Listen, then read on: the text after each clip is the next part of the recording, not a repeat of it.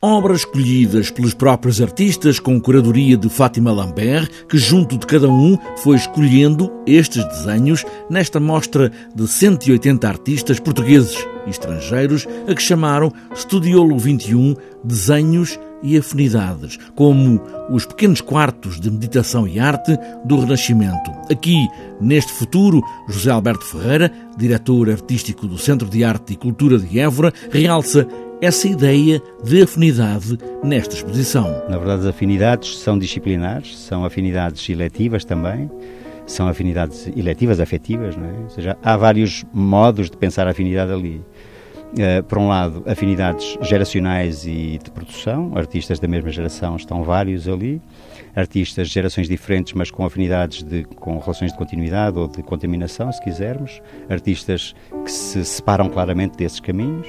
Depois as afinidades eletivas também do ponto de vista do curador ou da curadora, não é? são relações, muitos desses artistas são, são artistas que trabalham ou já trabalharam com a Fátima Lambert e, portanto, cuja, uh, cuja relação é também a de uma cumplicidade, uma afinidade eletiva. Aí. 180 artistas, este número tão grande, com nomes como Júlio Pomar, Sebastião Rezende, Álvaro Lapa, Ana Atarli, obras que habitualmente não vemos, desenhos como obras acabadas, quando o desenho foi em tempos apenas o início de uma ideia. Estudo, projeto, esquiço, esboço, aquilo que ainda não é a coisa, não é?